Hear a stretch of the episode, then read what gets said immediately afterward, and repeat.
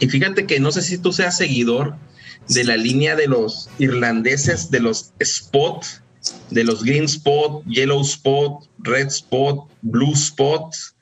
Eh, mi compadre Daniel, creo que lo, los conoce y ustedes que nos están escuchando, eh, si no los conocen, vamos a poner ahí eh, las fotos en Whisky en Español. Pero fue uno, fue uno de los protagonistas del episodio 11 con Emma Briones de, de, de Whisky Irlandés y la noticia de la semana tiene que ver con esta gama Spot que lanzó un nuevo producto el Día del Padre de este año 2022 que se llama Gold Spot o la mancha dorada, ¿no? La mancha dorada, pues viene, si su origen es de Irlanda, es un whisky irlandés y su edad es nueve años y viene a una magnífica graduación de 51.4%. El precio es el que no me gustó mucho porque me recuerda a la expresión de arte que traigo para, para hoy, que es el Arbeck Scorch, que me costó más o menos lo mismo, 120 dólares. Eh, y se lanzó en, julio de, de, este año 2022 y es un lanzamiento limitado. Ahora bien, eh, Gold Spot es producido por eh, Middleton Distilleries, que es de las destilerías más grandes donde se produce Red Breast, donde se produce los Spot y muchos más. Y este lanzamiento es debido al 135 aniversario de la familia Mitchell.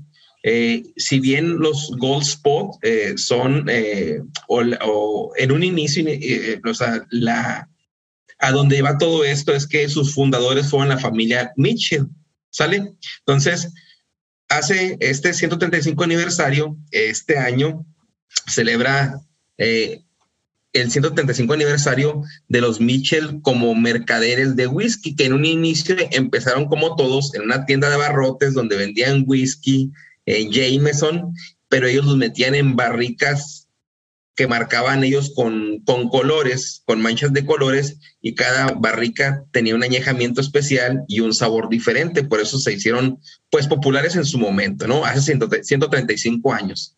Bueno, Gold Spot no es un, no es un spot o una expresión como lo ha sido Green Spot, que es la única que sobrevivió a la crisis de Irlanda eh, de las, del cierre de destilerías que duró 135 años a, pues sí, a, ofertándose a sus, a, sus consumidores, ¿verdad? Nunca dejó de existir. Es como, eh, pues, por ejemplo, Buchanan's o eh, Black and White, que siempre existió, me explico. Green Spot es la, pues, la, de la gama básica, es la expresión más joven que dicen que tiene siete años, aunque no la declaran. Después llegó hace, en 2012, eh, sacaron de nuevo Yellow Spot, después ah, en 2018 Red Spot 15 años.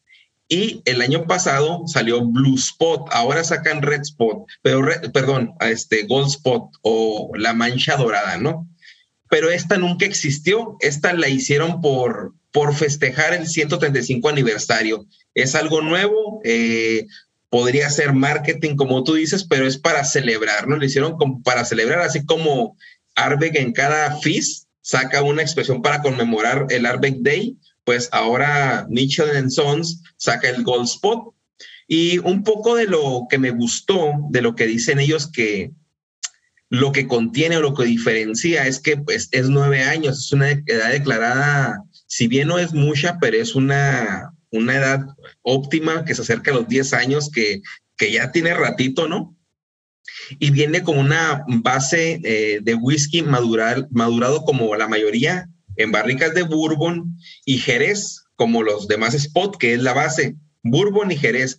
Pero esta está casado finalmente con barriles de vino de Burdeos y algo, a esto le va a gustar a mi compadre, algo tiene una pequeña parte de whisky de, 17 años madurado en Oporto.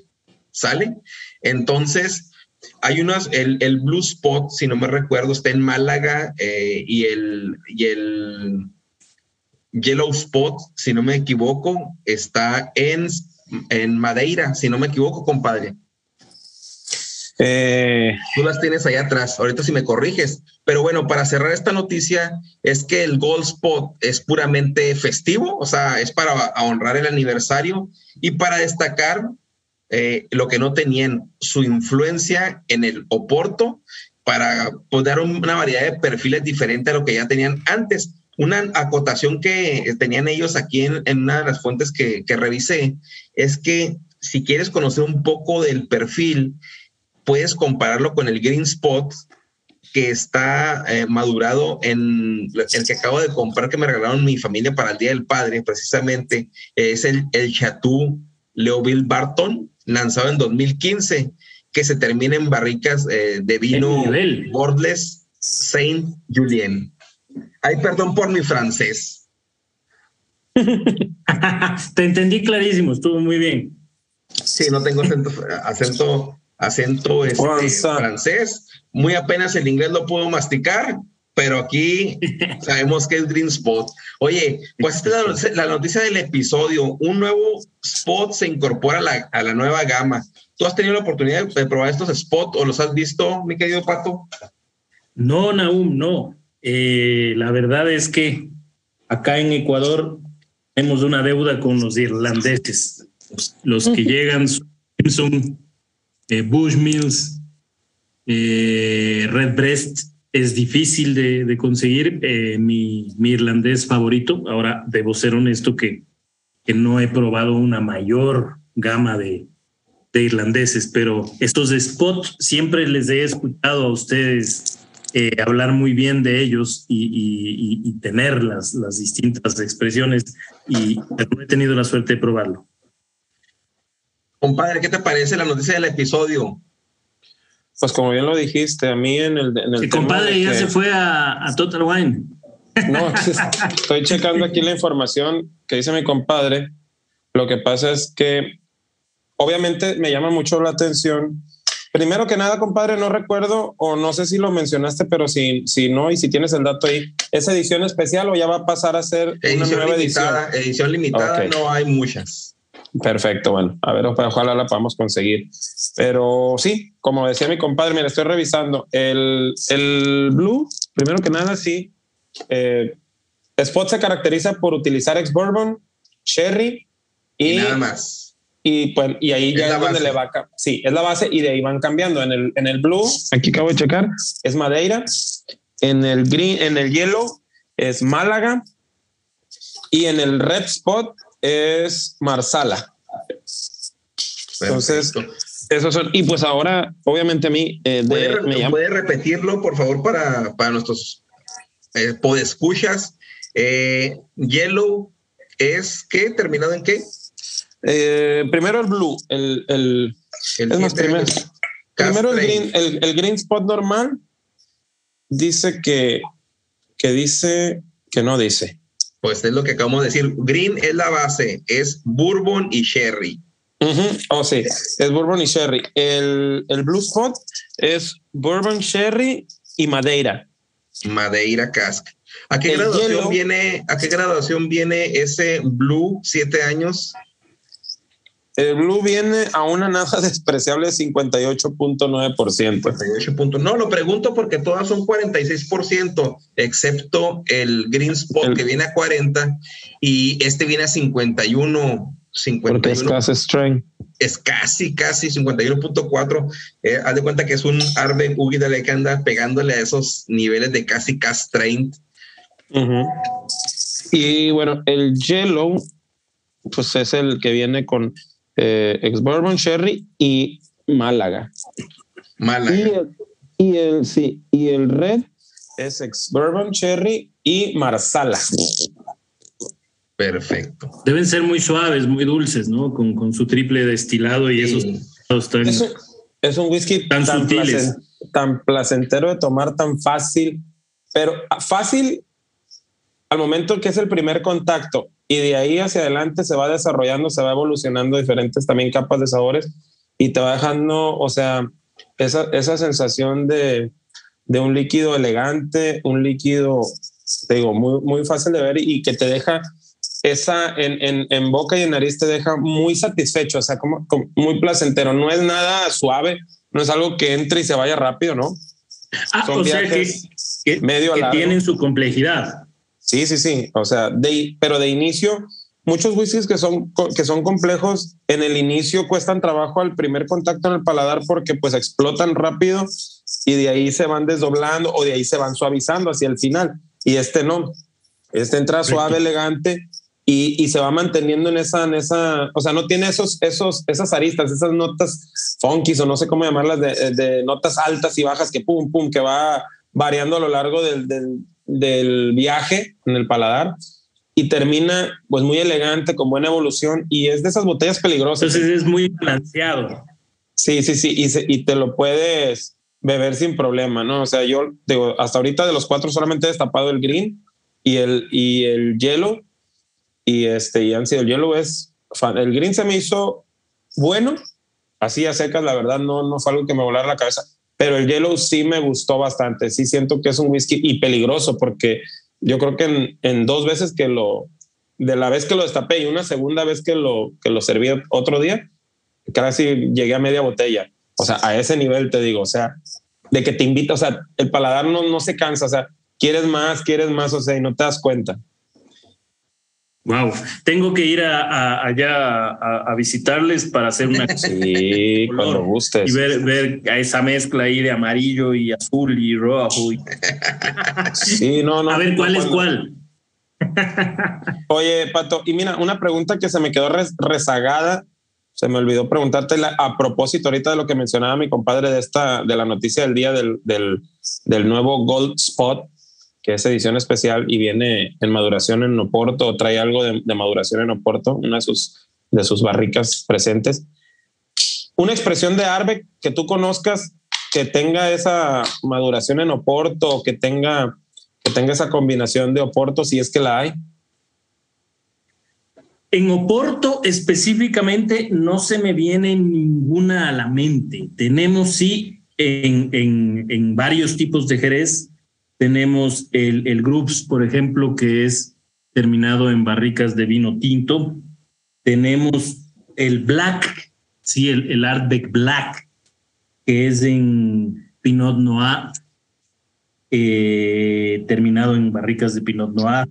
el Dark Cove, que es con terminado en Sherry Cask. Tenemos también, me parece que el Galileo, el Galileo es terminado en barricas ex Marsala, este Galileo que conmemora el viaje, el viaje espacial. Pero específicamente tenemos uno terminado en, barricas que contuvieron previamente ron, que es el drum, el Ardbeg drum. drum. Eh, pero no en, en, en Oporto no, no se me viene ninguno. Voy, voy a revisar un poquito mientras. Y ahorita el, nuevo, el que terminó en. Ah, no, fue, fue el Kilhoman, el del Mezcal, ¿no? Si no me recuerdo, el que. El del. Ahora el FIS, el Festival Internacional de Música y Whisky en. El de, el de Mezcal fue el, el Kilhoman, ¿no? Lo platicamos en el episodio pasado. sacó una expresión en, en barriles de Mezcal. Pues ojalá, si sabes, si sabes luego de alguna expresión de Arbe que vaya a salir en, en Finish, en Oporto o algo, ahí me avisas, ¿no? Esa sí la compraría, pero yo creo que haría lo, lo imposible por comprarla. Yo buscándole, tal vez en esos 47 que tiene diferentes patos, tenga Debe haber algo, ¿ah? Sí, yo lo más seguro es que sí. Oigan, pues esto fue la noticia del episodio. Estoy revisando. Esto fue la noticia del episodio. Eh, espero les haya gustado a nosotros y a, a mí me gustó mucho, ¿verdad? Porque yo soy gran fan de los spots y a todos nuestros whisky escuchas. Ahora bien, vamos a, a entrar así en el tema del episodio.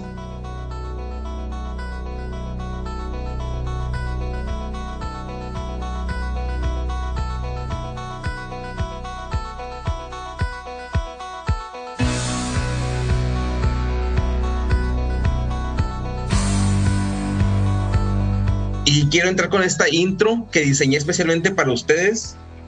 Entramos en la mente del coleccionista. Si bien coleccionar es un instinto humano básico y muy antiguo, propio de personas organizadas, cuidadosas y hasta un punto de vista obsesivas, una colección puede convertirse en una pasión de por vida y todo lo que ello implica, en este caso whisky, whisky, bourbon, whisky americano y todas las variedades que se llamen whisky entran aquí en esta temporada. O bien la pregunta para, o varias preguntas para desarrollar en este tema para nuestro invitado. ¿Qué no entra en una colección de whisky? Todo es coleccionable. La colección es para verla, tomarla o venderla. ¿Cuántas botellas debemos de tener para lograr una colección? ¿Es necesario llamar a todo colección? Todo esto y más nos platicará nuestro amigo Pato Endara. Pato, tema de colección para muchos eh, compañeros directamente eh, que vemos en los grupos de, de, Facebook. Y tenemos nuestra cava, nuestro pequeño bar. Eh, para muestra estamos nosotros tres y queremos tener una colección. pero pues es muy a nuestro estilo. Creo que no hay una uniformidad en cuanto a qué o no es una colección. ¿A qué llamamos una colección? Si tenemos que tener todas las, todas las, eh, las botellas de una determinada serie que se saquen. ¿Qué botella no es coleccionable? ¿Cuál sí? ¿Tú qué opinas de ese tema eh, que trajimos aquí para ti? A ver, yo creo que no hay una regla escrita que te diga a partir de tal número ya es colección, por debajo de ese número no es colección. Yo creo que eh, los que coleccionamos todos y en general, como tú bien lo dices, es, es una tendencia muy, el, ser humano es muy proclive a, a, querer cosas, a tener cosas y a atesorar cosas. Sí, se lo hace con, las joyas, ¿sí? Eh, se lo hace con la música. Eh, somos muy, muy proclives a, a, cuidar las cosas que nos gustan. Entonces, a partir de eso, yo creo que es colección todo lo que tú creas que es colección. ¿sí? Si tú tienes 10 eh, artículos o 8 artículos muy preciados para ti y esos ocho artículos tú los guardas y los atesoras y sobre todo los conoces, sabes cómo se hicieron, para qué se hicieron y los disfrutas por tenerlos o por admirarlos, ya esa es tu colección. ¿Sí? Entonces, a partir de ahí no creo que haya reglas. Las reglas creo que se la impone la persona que colecciona el objeto. Hay muchas personas que coleccionan todo sobre una marca coleccionan las botellas, coleccionan botellas grandes, botellas chiquitas, coleccionan eh, afiches de la marca, coleccionan eh, souvenirs de la marca. Eso dependerá de, cada persona. En mi caso, la colección es simplemente de botellas de 70 eh, CLs o de 750 CLs, que son las que vienen en su mayoría. Hay una edición de Artbeck 10 que que es la Artbeck More, que tiene 4.5 litros. Es una botella que, quisiera tenerla algún día.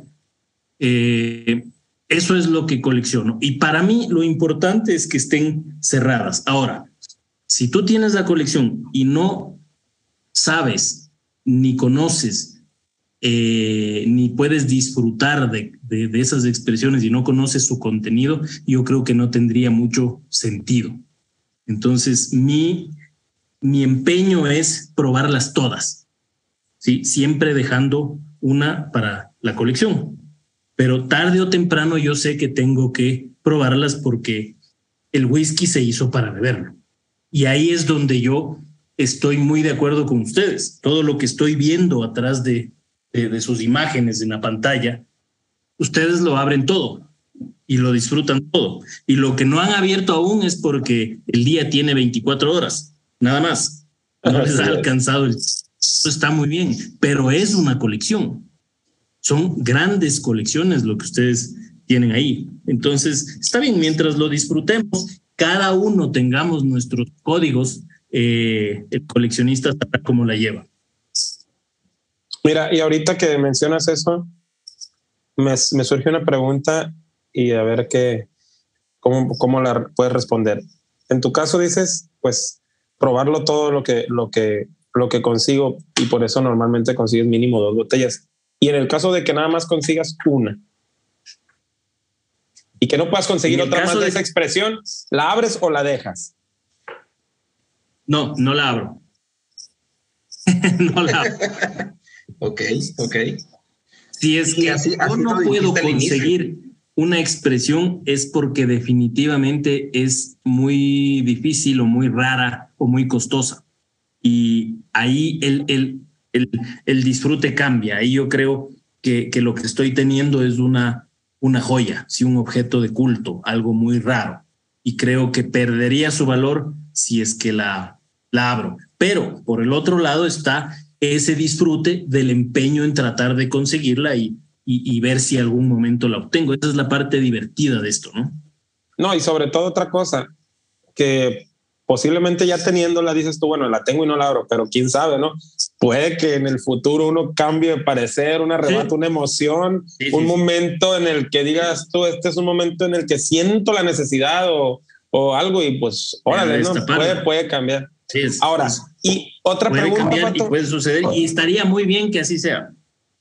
Ahora otra pregunta, si, eh, si llegas a ese punto en el que no puedes conseguir dos botellas y solamente hay una, aún así la prefieres comprarla, aún siendo una, sabiendo que a lo mejor lo más seguro y probable es que no la abras o no la compras porque solamente puedas conseguir una. No, o sea, si dices, no, no, nomás hay una, no, no la abro. O no la compro, perdón. Si no hay dos, no, mejor no la compro.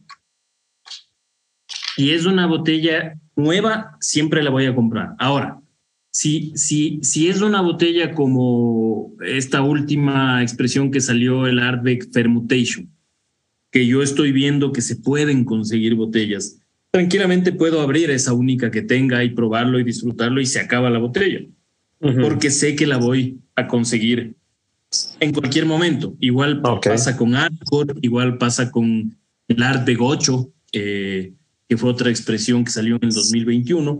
Son botellas que estoy viendo que constantemente están circulando en subastas, entonces no son raras, no son difíciles, no son muy caras, la abro. Ok.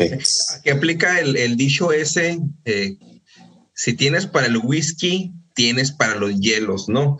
Eh, entonces, si vas a entrar al tema de coleccionismo, como lo estás haciendo, de tener una y una, pues le vas a entrar porque tienes, eh, aquí es los medios para poder presentar eso.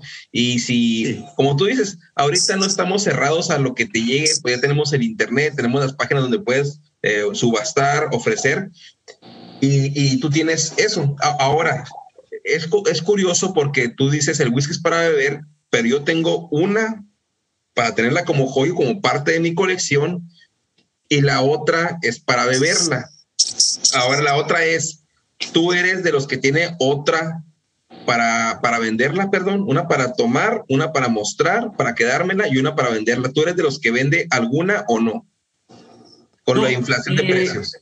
Podría en algún momento llegar a vender alguna botella si es que me sobrara, pero nosotros que estamos en este medio y estamos tendiendo al mundo de las catas y, y inclusive yo tengo eh, hace poco inauguramos un, lugar que es, que es, yo llamo el, el, mejor bar de whisky del, Ecuador, porque tenemos muchas expresiones de whisky precisamente para hacer catas. Entonces, mi interés, si es que hay más botellas, siempre va a ser eh, que esa botella participe de alguna, de alguna cata con, con amigos o con, o con clientes. Oye, mira, es, muy diferente la perspectiva que tienes tú de coleccionismo y es lo que se está dando sin saberlo en esta temporada y quién sabe qué nos deparará en los próximos episodios con los próximos invitados. Pero yo descubrí, eh, yo la persona que tenía como estandarte de tener las botellas más raras y coleccionables y que las disfrutaba, era José Mazú. Y en el episodio pasado nos platicaba que él no tiene miedo a acabarse las botellas. Próximamente vendrá otra rara, igual que la que tengo ahorita, y él las comparte en sus catas y no tiene miedo a terminarlas. Sí tiene algunas, tres, cuatro, que, que, que finalmente son parte, pero tarde, dije, dice él, va a llegar el momento en que se van a hablar y se van a caber. Si las puedo conseguir después, está bien. Si no, la disfruté. Y eso me parece eh, el disfrute total, ese desprendimiento del maestro José Mazú. Y mira que es muy curioso, los, los whiskies más raros y más deliciosos que yo he probado ha sido en las catas de, de José. Eh, por eso le digo con mucho cariño y con mucho respeto, maestro, porque, porque en verdad que ha acercado el mundo del whisky a muchos de, de nosotros. Eh, hemos probado whiskies de embotellados de 1930, eh, algún Dalmor de, de, mucha añada. Y, mira que es muy curioso. Yo en las catas con José he probado Ardbex que me ha permitido no abrir botellas mías. Excelente, ¿no? Eso es excelente. ¿eh? Entonces, gracias a esas catas, yo he probado expresiones y no he tenido que, que, abrir mis botellas. Un saludo para, para el maestro Mazú, que es muy y, ahorita que para antes de que veo que Daniel quiere hacer una pregunta, pero antes de eso, y fíjate que fue algo muy impresionante para mí, porque yo, yo al iniciar esta temporada y el primer invitado que era José, yo pensé que iba a venir con esta filosofía de, ¿sabes qué? Las botellas son para, para apreciarlas. Yo he estado en subasta donde ya sabemos que él ha comprado botellas de la, del, pues finalmente de la colección mm, más grande que fue la de Pepsi. Eh, y dice, no, vamos a, a, dejarla finalmente para todos, para que todos este, podamos tomarlas. Y fue un impacto para que yo dije, el primer episodio va a ser de colección, meramente de colección y nada, le da la vuelta a la hoja y dice, todas las botellas son para abrir y compartir. Y las, y no puedes, no deben de guardar nada. claro. Nos las llevamos puestas. Daniel. Pues yo tengo un par de preguntas. Primero que nada, eh, aparte de Arbeck, y es, es, subjetiva, ¿no? Porque pues tú lo acabas de, de explicar muy bien y coincido con esa explicación que dice que la colección es lo que a ti te importe, no lo que no lo que probablemente otra persona crea. A lo mejor para esa persona, si cree que no es una colección, ok, es su opinión, pero para mí sí lo es, porque al final de cuentas tú eres el que le está dando ese valor emocional, ese, ese valor, ese valor hasta cierto punto religioso, ¿no? De, de, sentido de pertenencia, de tenerlas, de admirarlas y de sentirte orgulloso. Eh, pero bueno, la pregunta, la primera pregunta es, ¿tú aparte de las botellas de Arbeck, coleccionas otras botellas? Eh, tengo, a ver, eh, debo tener una colección de whiskies que sobrepasan las 400 botellas. Pero obviamente las más importantes son las de Arbeck, que ya hemos hablado bastante del tema. Me gusta mucho una destilería que es Glendronach. Si no tengo muchas expresiones, pero eh, uno siempre tiene sus botellas eh, especiales. No sé si a ustedes les pasa. De, claro. y, uno a veces esas botellas tarda en abrirlas por, por, por, por ese, ese placer que nos da a nosotros tener alguna botella rara de alguna expresión. Entonces, eh, tanto como coleccionarlas en la forma en que colecciono Artback, no, pero sí sí podría decir que, que colecciono whisky en general y, y, me gusta mucho Glendronach, me gusta mucho Dalmor y me gusta sobre todo todo lo que tiene que ver con Ayla, los, los ahumados. Yo, yo soy muy, muy fan del humo, del humo del whisky, no, del otro. ok. Oye, ¿y qué tanto tiempo le dedicas a la búsqueda de estas expresiones de arte? O sea, si es parte de tu rutina diaria el levantarte, buscar expresiones de Arbeck o, finalmente es cuando ya con esta gran gama que tienes, porque me imagino que al inicio sí era una búsqueda diaria al formarla, pero ya que tienes una gran gama, le dedicas menos tiempo porque ya tienes menos focalizadas, eh, bueno, menos focos o donde, donde claro, alguna que te apasione, que te busque. Sí, ¿qué tanto tiempo le dedicas? Aquí viene el tema del, del maravilloso mundo de las subastas. Eh, cuando tú quieres expresiones raras, no hay otro modo de, conseguirlas. Entonces, eh, las subastas son, se hacen vía internet y, duran cada subasta aproximadamente una semana. En esa semana, cada subasta eh, tiene alrededor de 2.000 o 2.500 botellas que son las que participan de esa subasta. Y, la diversión está no solo en buscar las de Arbex, sino en ver qué nomás se está subastando.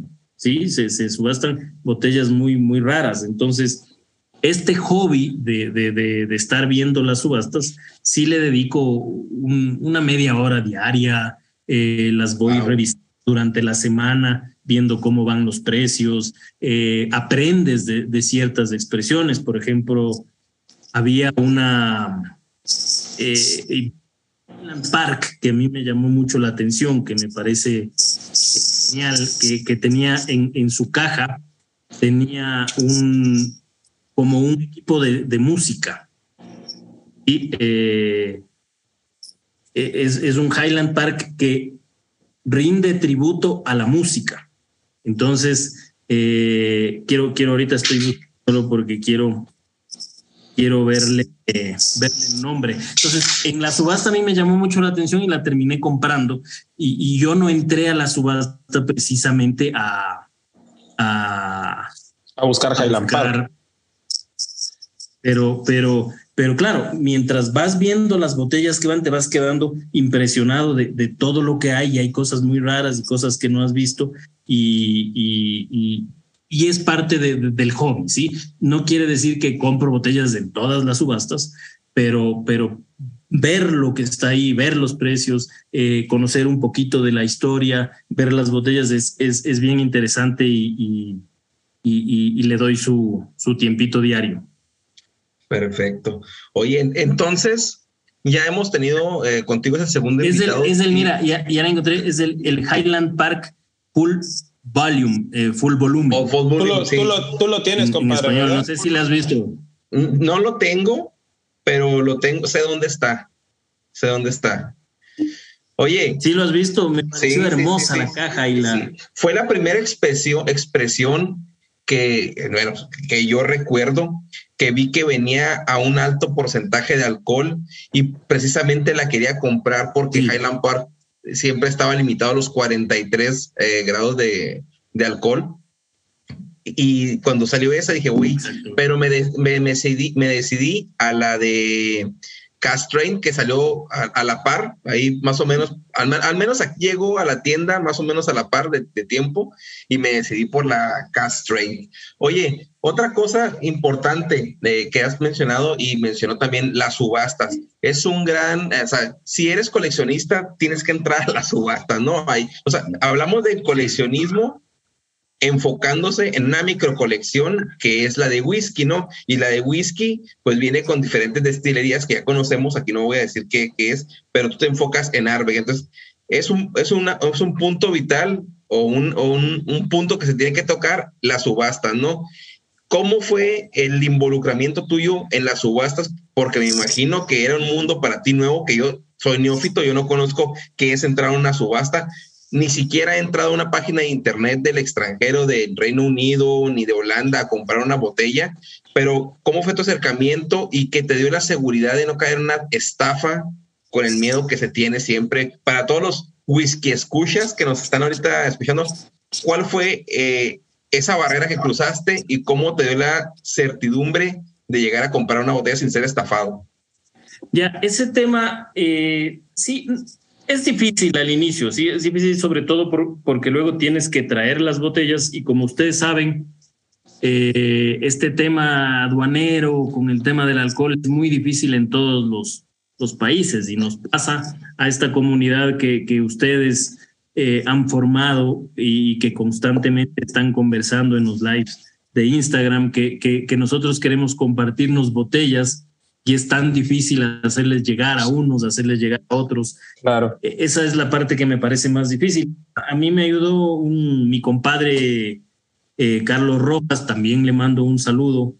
Eh, y fui un poco sobre seguro, sí, él, él ya manejaba el tema, entonces él me, me dio todos los tips y me dio los nombres de, de ciertas subastas para, para entrar y de ahí ya es muy fácil eh, revisar eh, y comprarlas y, y, se paga con, con tarjeta de crédito. Lo difícil es un poco el tema. ¿Cuáles son las páginas a las que entras o recomiendo Yo, yo participo principalmente en dos.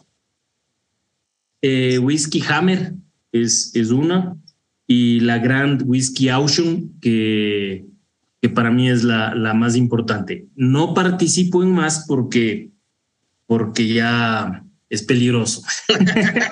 Whisky, Whisky Hammer es una. Whisky, Hammer. Whisky Hammer, sí, como martillo. ¿Y la otra? Como el martillo del. Es la Grand Whisky Auction. Ok. Que en español es la gran subasta de whisky. Ok, vamos a poner las páginas eh, en los sí, claro, del episodio para que la gente tenga oportunidad de dar clic ahí. Yo les mando, yo les mando el mensaje por WhatsApp. Sí, para que la, para que la gente pueda por lo menos registras y, Oye, hay otra claro, y tienes tus, tus códigos, ¿sabe? Te da seguridad. Sí. Oye, compadre, oye, Pato, para que la gente pueda husmear y entre esa gente nos incluimos nosotros, ¿no? Pero claro. Sí, ahorita les mando, ahorita les mando las páginas. Oye, Fíjate, a ver, dale, dale, compadre. Perdón, compadre. Eh, y yo, yo sí quería, a propósito del tema de las subastas, porque es un tema que hasta cierto punto también es un tabú, por lo menos para mí, como whisky aficionado.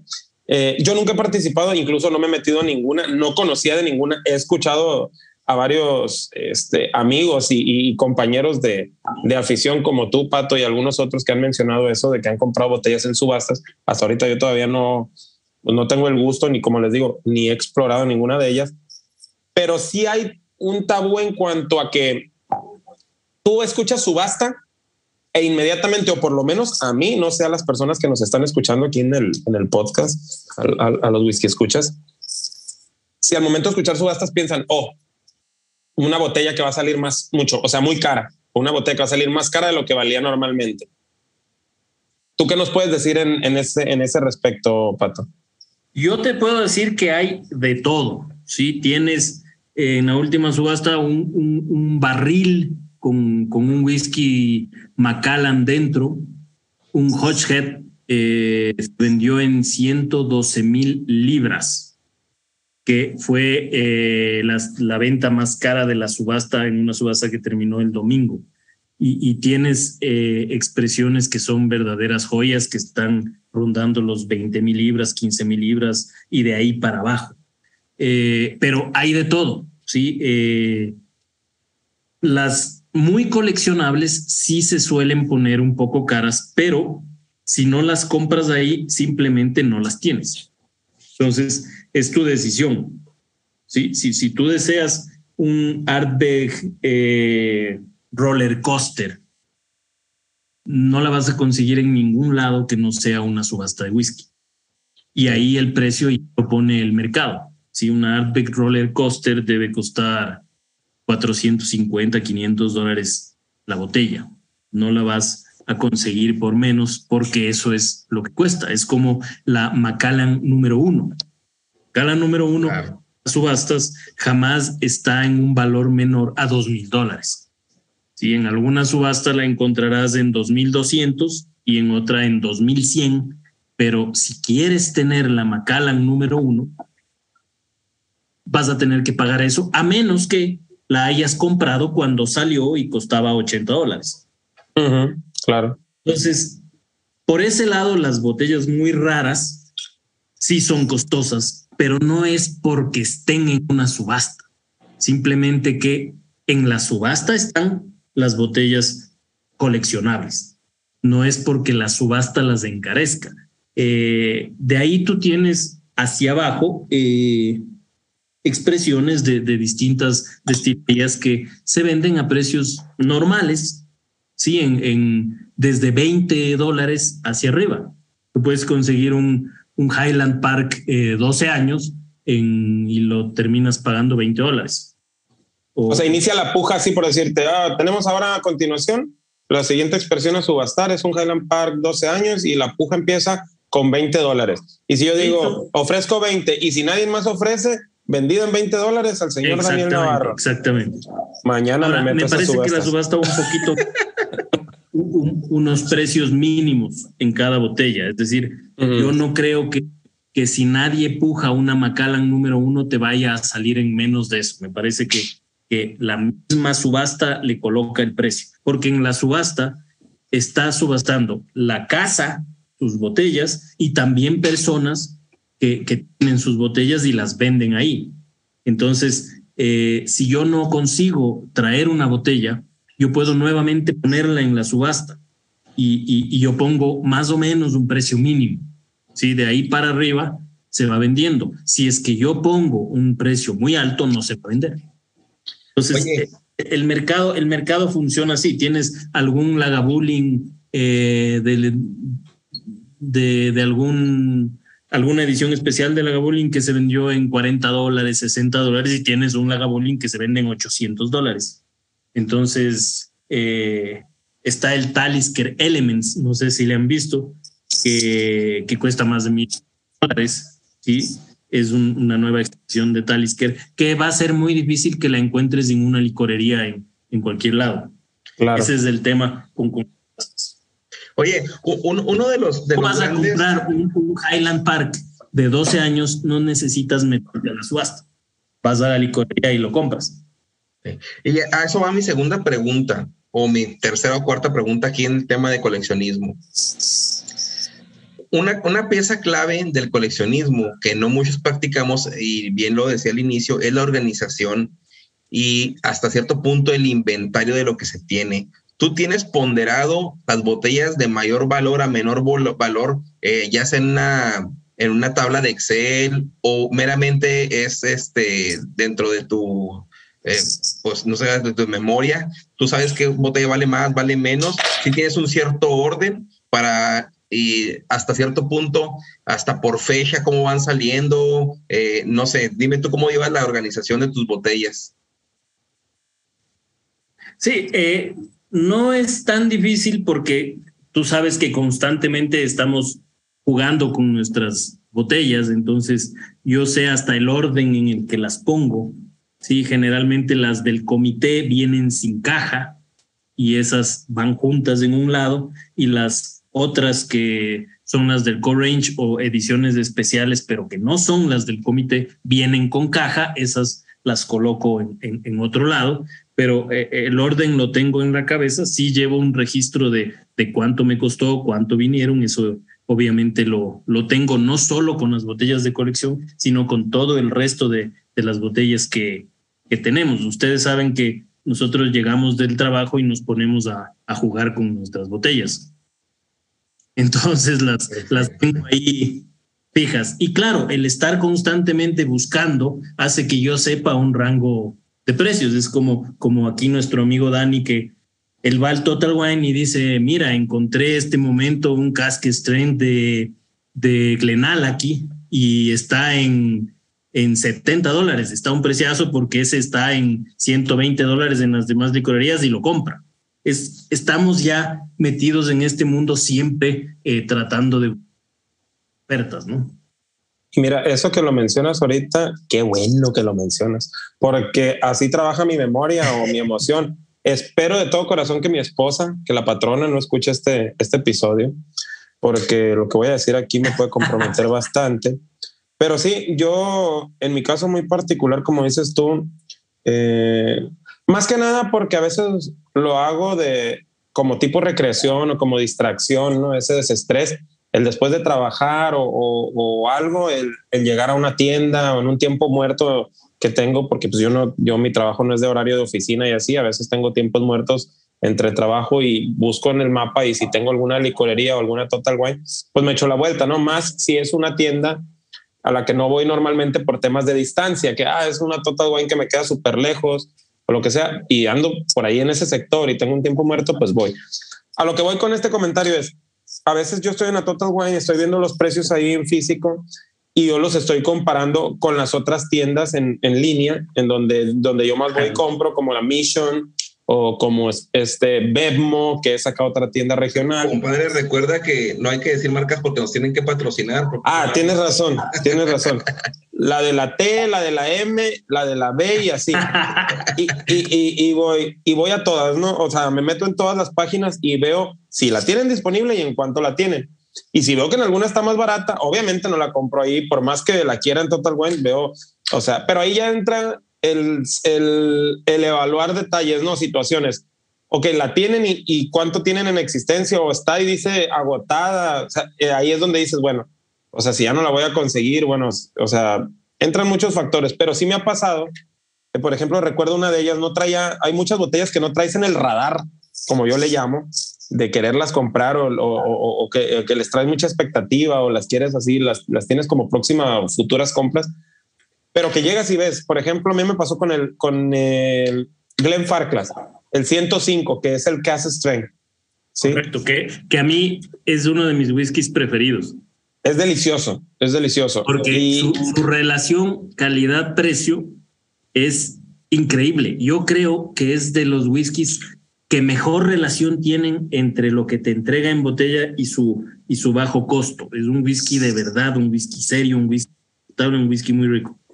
Definitivamente. Y aquí yo estaba en un, en un Total Wine y estaba en 85 dólares más impuestos y me meto a la página de la M y veo que ellos la tienen en 114 dólares. Y me entró un pánico. Dije, no, pues la voy a comprar aquí en la, en la de la T. Porque. entró un pánico. Sí, porque.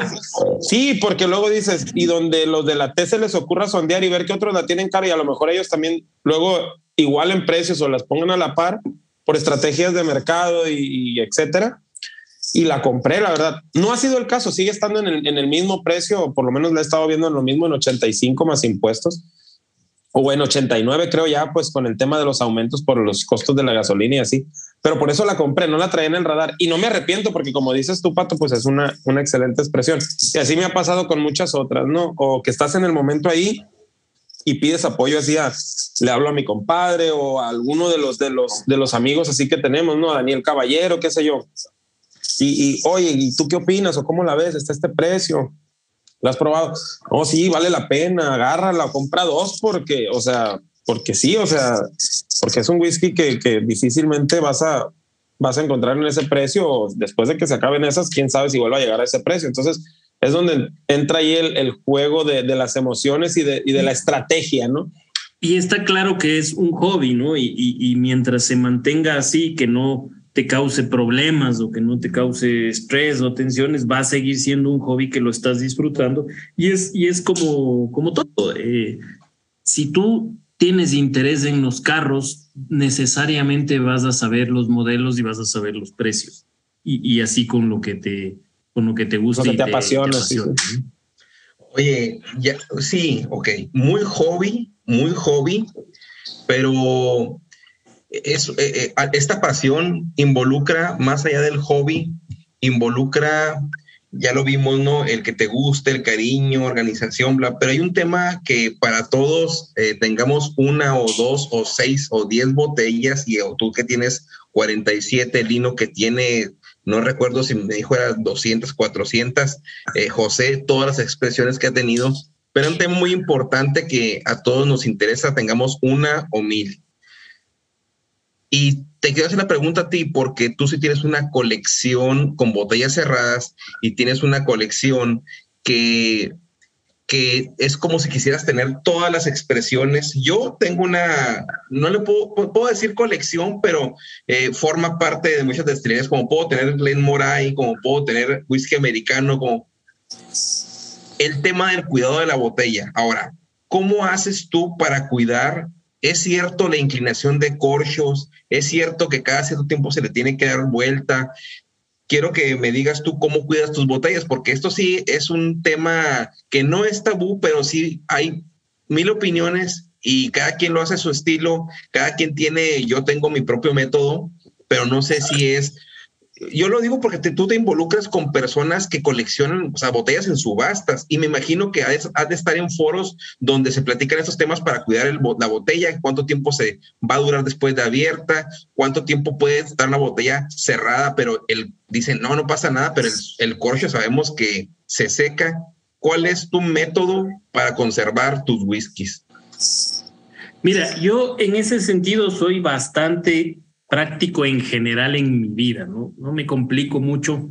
en, en ciertas cosas y a veces los whisky nerds nos enfrascamos en ciertas discusiones demasiado profundas.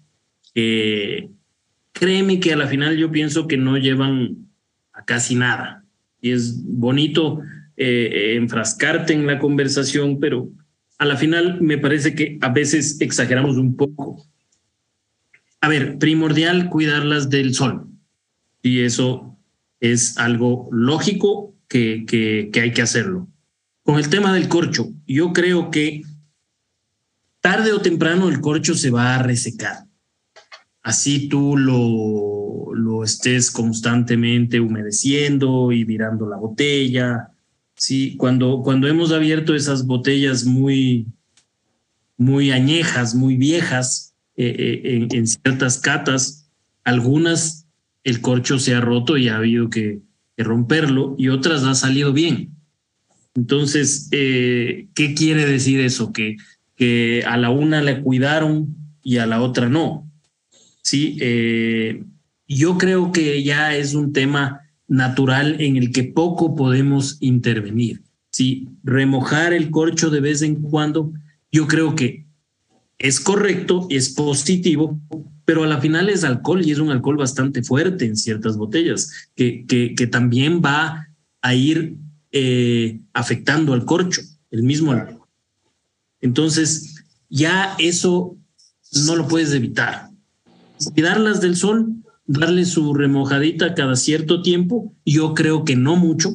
¿sí? ¿Cuánto tiempo? ¿Cada cuánto tiempo? Cada que, que tienes un tiempo, una, una vez cada, cada dos meses. Si no, no, no, no, no tengo un día. Si a veces queremos hacer un buen video, una buena foto, hay una cata y tienes que buscar las botellas y ahí las vamos moviendo y, no tienes tu día de remojo.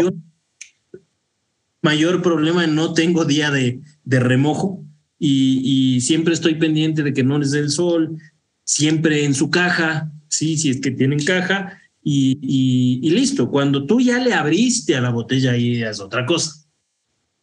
Eh, necesariamente hay eh, factores que están incidiendo en la botella abierta y preferiblemente debes llegar a terminártela. O sea, esa parte yo no le veo tan difícil. Si la abriste en un tiempo razonable, termínate. Ok. Más aún si es que ya está menos de la mitad. No me, no me como mucho la cabeza diciendo y ahora esta va a cambiar el sabor, va a cambiar. Yo creo que, que, que debemos simplificar también a veces las cosas. A veces nos metemos mucho en, en, en, en, ese perfeccionismo y en ese nivel de, de, que a la final el fin de la botella es que disfrutemos sin, sin matarnos mucho y por ese lado me voy. Pero si, si la botella ya la abriste, en, en un lapso determinado de tiempo terminemos. Sí, y esto yo creo que lo ves más porque hay dos tipos de coleccionismo, ¿no? Lo veíamos, el de inversión y el de placer. Creo que el estrés llevaría al máximo si es para vender, los cuidados. Imagino que hasta con plástico se sellarían porque quieres, Exacto. es un producto para vender, porque tú lo quieres para inversión. Pero si lo vas a disfrutar, si lo vas a tener, si en un momento lo vas a abrir y si quieres que se vea bonito atrás de tu, en, tu, en tu pared, probablemente sea menor el estrés que tengas y también sea el, el, el, el, no el menor cuidado que le tengas porque le vas a dar un cuidado, pero como tú lo dices, no se va a oxidar, o sea, el sabor permanece. Yo sinceramente eh, no soy partícipe. Sé que cambia el whisky, pero no va a cambiar mucho cuando me dicen va a evolucionar y todo eso.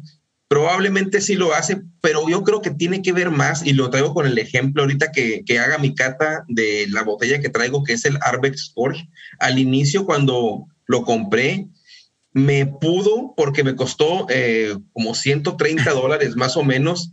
Sí, recuerdo sí. que sentí un Arbeck 10 únicamente más eh, mentol, más limpio el espíritu, pues, o sea, pero sentí un Arbeck 10 tal cual y es un es Barrica ex Bourbon y es ultra tostada. No tenía que darme notas diferentes, pero ahora que la probé, cambió para mí total, ¿no? Pero no creo que haya cambiado porque se llenó tanto así el pico más de oxígeno. Eh, sí, hay tendencias, Ajá, sí hay tendencias y también, así como dicen que hay evolución, hay una, hay un, y yo soy partícipe y me gusta más ese término, que es el, el, se llama The Neck Pour o The Neck Force, que dicen que el primer trago al abrir la botella, lo que tiene el, el cuello, es lo que te da todo el boom de la botella. De ahí para allá va a cambiar por algo, no te va a gustar o te va a gustar más, pero también está esa parte. Y a mí me gusta mucho la primera impresión.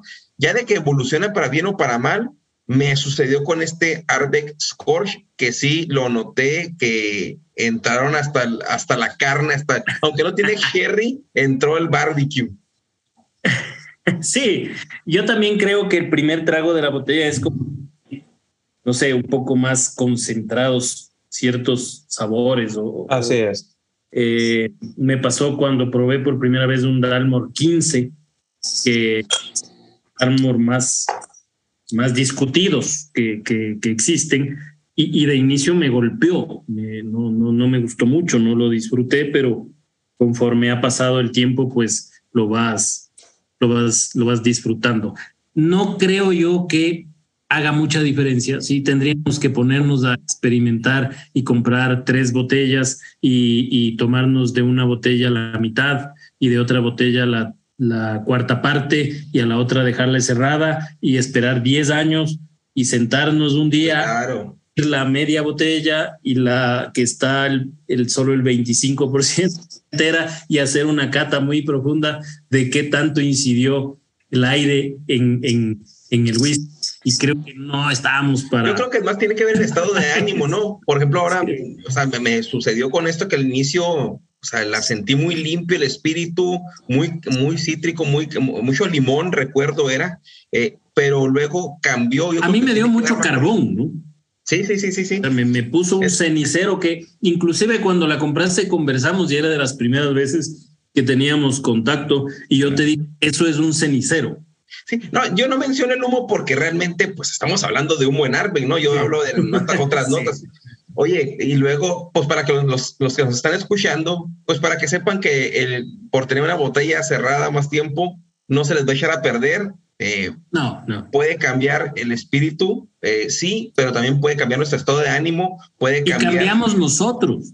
Porque, porque tu paladar de hace cinco años no es el mismo que tenemos hoy y darse cuenta en sus propios gustos y en cómo van disfrutando ciertos sabores, inclusive no solamente hablando de whisky, hablando de comida, hablando de, claro. de, algunas cosas. Uno va evolucionando al igual que todas las cosas. Eh, el mundo es un cambio constante. ¿Y, y, qué es lo que haces en la maduración? Cuando está en barrica el whisky, está cambiando día con día.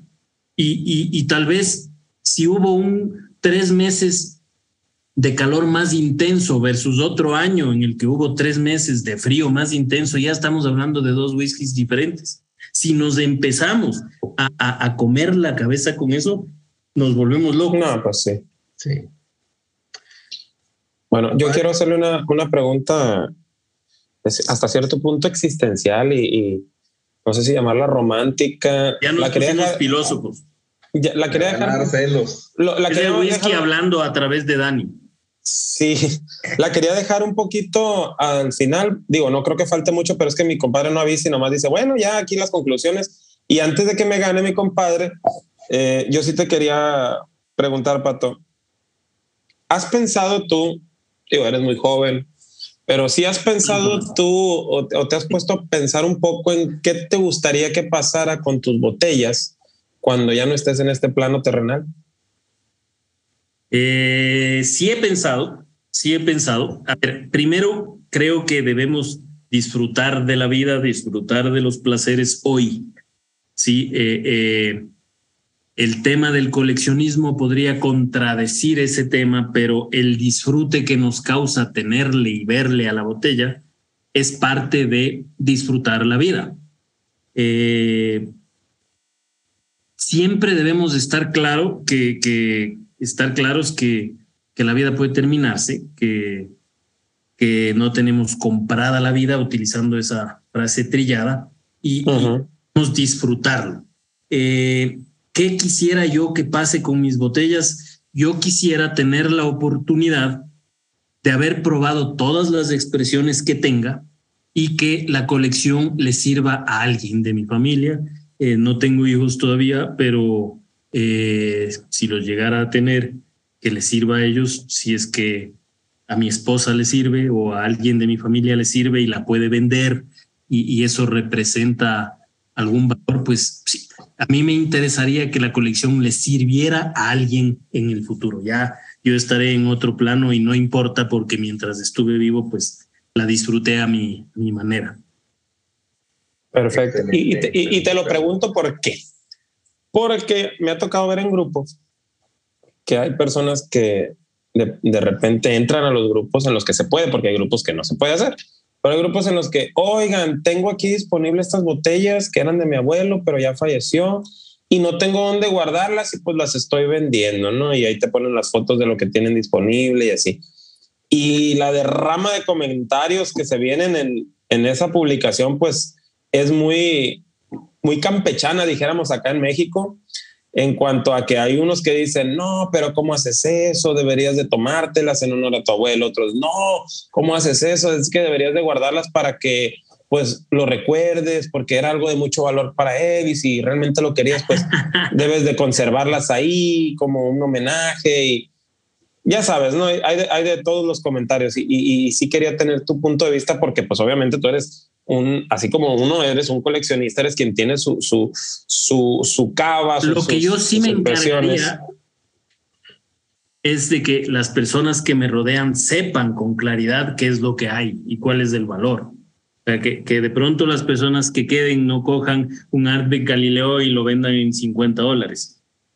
Sí, por, por que sepan lo que hay me parece importante y eso en nivel de, de todo. Tú ves cómo, cómo cuando algún ser de la familia eh, eh, fallece y empiezan estos líos de las herencias y eso. Yo creo que todos los seres humanos, por una responsabilidad, debemos dejar claros las cosas físicas que van a quedar nuestros bienes en, este mundo cuando ya no estemos. Sí, no quieres que después en una Navidad haya la pelea por las botellas de los, de los hermanos, como se sucede, como suscita, que la, la lo que tú mencionabas, sí, que por los terrenos de la abuelita, ahora por las, por las botellas del abuelito del tío, ¿no? Que haya peleas ahí, pero si tú nunca lo visitabas, no pero, pero Exactamente, va a haber una masacre por el pero incluso, pero incluso eso también es algo, es algo que no estaría incluso en nuestras manos, o sea, digo, está bien, que, tú, y, está bien, como dices, Pato, decir, te dejo aquí por sentado en un archivo o que tengas claro lo que vale cada botella, pero al final de cuentas, si la gente no tiene la disposición, el, no, no le quiere invertir ese tiempo a, a, que, a que esa botella se la compre alguien al valor que tiene realmente y lo que quieres nomás, pues, o una urgencia económica y lo que quieres salir y, y pues lo que le den por ella o simplemente ya deshacerse de ellas, porque incluso puede ser también el caso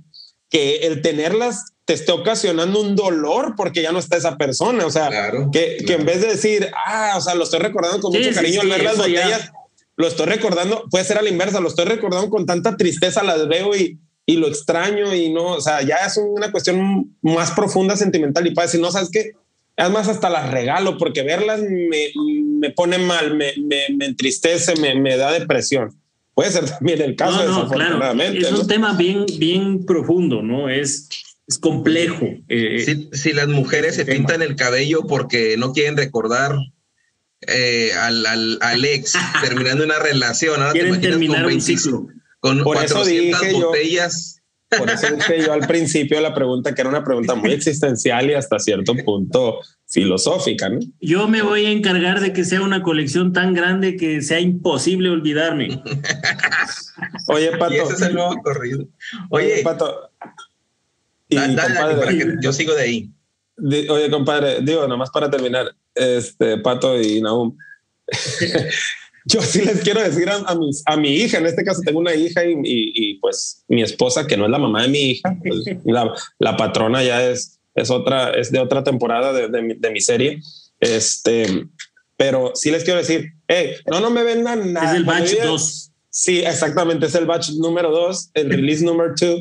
Yo les quiero decir, no, no me vendan nada y déjenmelas porque yo voy a volver y me las voy a tomar. No, pero quién sabe, ahorita hablas de tu hija, pero quién sabe venga una otra hija que tal vez con tu con tu temporada número dos, con tu batch número dos. Claro. O miren, como nunca sabemos, nunca sabemos qué va a pasar después, pues decirle por lo menos a la patrona, ahí déjalas por si el que llegue después le gusta el whisky. Yo creo que eso puede pasar muy, muy seguramente. Sí, claro. Por eso está muy bien que te las tomes todas. Sí, no más vale, que me des pero me las, me las tomo. Y, hablando de tomárselas todas, me imagino que, que tienes una botella que inició y, o una segunda y se acabaron, pero ¿cuál es la botella más eh, que tienes de más antigua o más vieja en tu colección que ahí está? ¿O la que inició todo o la segunda o la tercera? La que inició todo, que fue un Artec 10, seguramente no, no está allá. Seguramente lo acabé. Ahora, siempre pongo el ejemplo del Dalmor 15 porque fue el primer eh, single que te enganchó. Exactamente. La vi en un duty free a esa botella tan elegante con ese, ese venado ahí tan espectacular y dije, esta se va a ver bien en mi bar. Y mira que esa botella de Dalmor 15, estábamos hablando de que hay que tomárselas Todavía no me la acabo y debe tener más de 12 años conmigo. Wow. Pero es por, por un valor sentimental. Un valor sentimental de que fue el primer single malt. Entonces, realmente no me importa si, si se va a oxidar, si no se va a oxidar, si va a cambiar, porque la un símbolo de que fue el primer single malt que compré. Oye, cosa curiosa que también eh, José Mazú eh, dice que él inició por Dalmor y fue un Dalmor 15 también, si no mal no recuerdo, el que abrió y inició todo. Y yo fue cuando vi esa botella, como tú dijiste, Arben me atrapó por su físico. Antes de tomarla, la tuve ahí porque me gustaba la botella. Yo también fui de los que Dalmor fue de los primeros, fue de los últimos whiskies que compré, no fue de los primeros, pero también fue una botella que me atrapó a la vista, ¿no? Y siempre quise tenerla de un inicio. No sé si exista una botella más bonita Sí, claro. la, presencia que tiene una botella de Dalmor es brutal. Claro. Espectacular. Sí, a quien se la muestras le llama poderosamente la atención. porque se ve elegante, porque se ve llamativa, porque ese ciervo no es, eh, digo. Tú, a ti te hace pensar que lo que está ahí adentro es especial, porque la botella es especial. Y es, es que a mí me gusta mucho. ¿no? Oye, hay de siervos a siervos, no los siervos de Glenn Fiddick Me ganaste, otra vez me ganaste, compadre, me ganaste. Pues, sí, sí, sí. Con todo respeto para Glenn Fiddick, pero sí, muy, muy bonito, muy todo, pero el de Dalmor es el señor siervo, la verdad. El de Dalmor es el siervo real y el de Glenn Fiddick no es real acomoden este ejemplo a como quieran. El del pueblo. sí, sí, si nos están escuchando las personas de Dalmor, si nos está escuchando este señor Patterson, por favor patrocinen el podcast de, de Whisky en Español. Oh, que estamos hablando. Padrino, padrino, Richard. Oigan, pues interesantísimo todo esto que hemos hablado sobre las colecciones. Hemos tocado muchos puntos importantes. La verdad es que hemos tocado, eh, les he hecho preguntas a Pato que, que nos ha contestado de la forma más sincera y que son realmente respuestas enriquecedoras. Definitivo. ahora, ahora que tenemos el tema de la colección, quiero saber qué se están tomando, porque también tenemos que llegar a, hablar aquí de por qué tenemos esta botella, eh, qué nos hizo tenerla en este episodio de colección. Y como he hablado mucho, pues quiero darle la pauta a Daniel. Eh, continúo yo y cierra nuestro super invitado, Pato.